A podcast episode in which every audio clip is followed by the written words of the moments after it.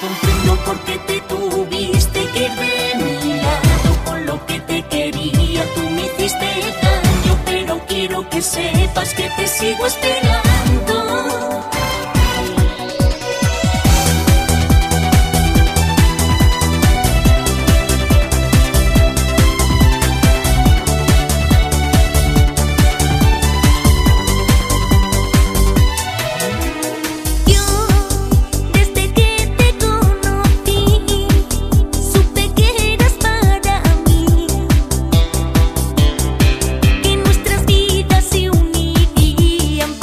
Buenas, bienvenidos barras, a este número de podcast, del mes de JULIO en el que seguimos compartiendo con vosotros barras, nuestras últimas noticias.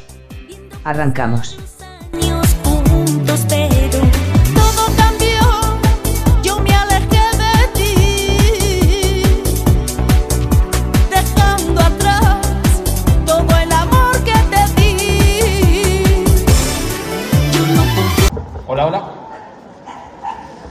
Invitar. Botón. Invitar a transmitir en directo con. Botón. A toda aquí. A asistencia de todos los grupos políticos tamén da... Comentar. Botón. Invitar a transmitir en directo con. Botón. A mí, supoño que a todos vos non nos gustaría nada estaros aquí.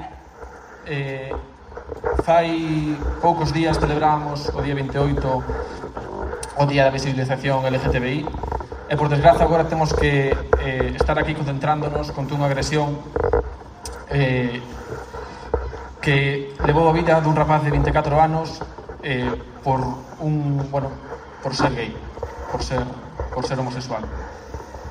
Esta agresión eh, que son sucesivas, en, esta, en este caso a persoa perdeu a vida, pero na vida vivimos a falta de libertad deste colectivo é visible é visible. Non creo que exista ninguna persoa LGTBI que, que sufrira, que digo, que, que, que non sufrira ningún tipo de discriminación polo, polo seu ser. Temos que loitar eh, por unha igualdade real coas persoas LGTBI. Temos que loitar porque as persoas sean como sean e queiran ser como queiran ser respetalas e deixalo ser. Cada un é como é eh, a quen me importa como seas, a quen me importa como sea quen sea, se eu ben sei como son. É dicir, eh, nada, eh, eh, grazas todos por vir, eh, vai falar agora eh, Charo Varela, Concelleira de Igualdade. Invitar, invitar a transmitir en directo con botón. É emocionante escoitar a un mozo como, como José, que Samuel tiña a idade que, que ten agora que ten agora José un ano, un ano máis Desde... Eh, eu vou falar agora como concelleira de Igualdade, pero tamén quero falar como nai e quero falar como mestra. Comentar. Invitar a transmitir en directo con botón.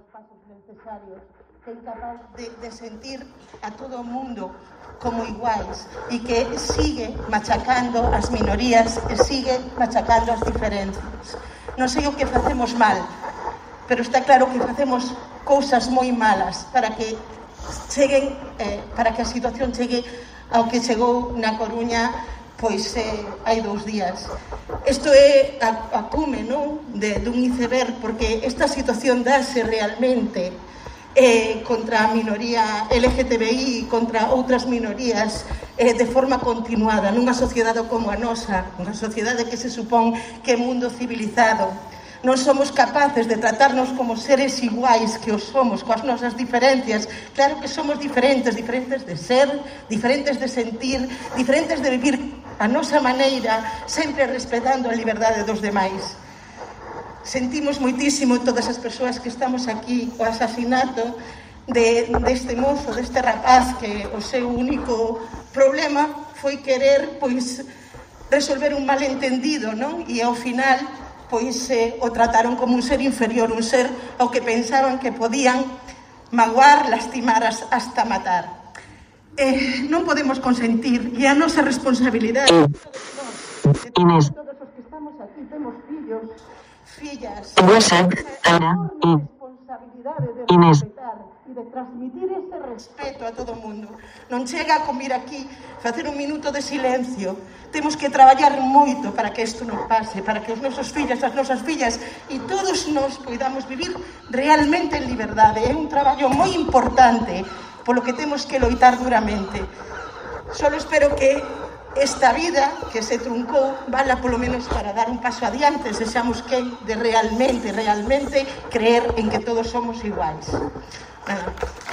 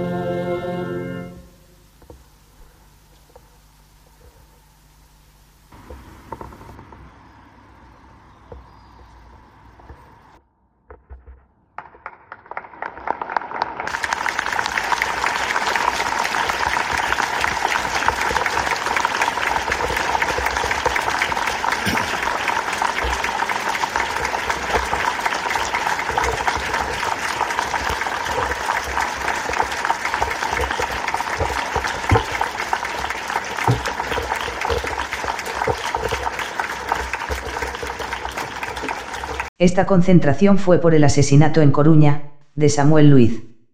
Aprovecho para daros otra noticia luctuosa que nos enteramos hace poco. Resulta que en el mes de febrero nos dejó para siempre, Javier Ángel Preciado, periodista de la revista Interview y trabajador de Mediaset España. Que la tierra te sea leve, amigo.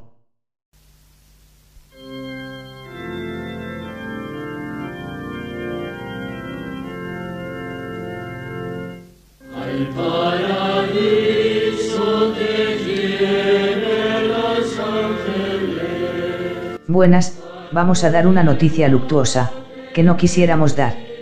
El 12 de julio de 2021, nos dejó para siempre, una mujer llena de espíritu y vida, hasta esa fecha que se apagó de repente. Qué injusta es la vida, con algunas personas. Donde quieras que estés, te vamos a echar de menos. Buen viaje Marisa Santiago Campaña. Allí nos encontraremos algún día, para que nos sigas contando tus aventuras divertidas. Que la tierra te sea leve, DEP. Desde este podcast, nuestro sentido pesar, a su familia.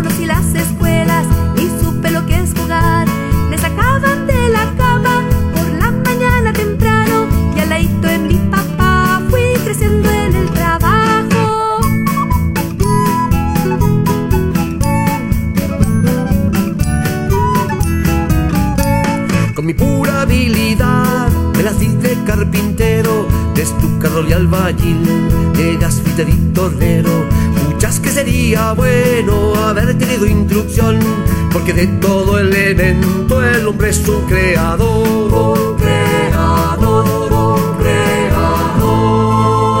Bueno, hasta aquí nuestro episodio de este mes. En el siguiente número tenemos fresquísimas noticias para daros. Espero que os haya entretenido, esperamos vuestras sugerencias. Q quiero despedirme, sin antes deciros, que desde este número, retransmitimos también en iVoox. Un saludo del que os habla, hasta el próximo número. Chao.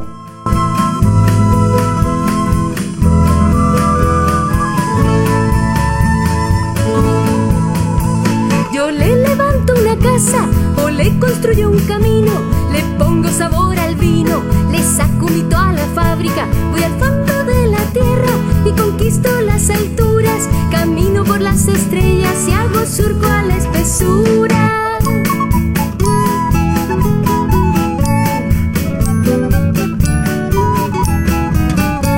Aprendí el vocabulario del amo, dueño y patrón.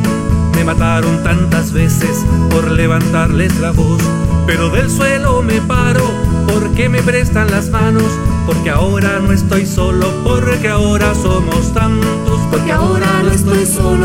porque ahora somos tantos, somos tantos, somos tantos. Porque ahora, No estoy solo. porque ahora somos tantos.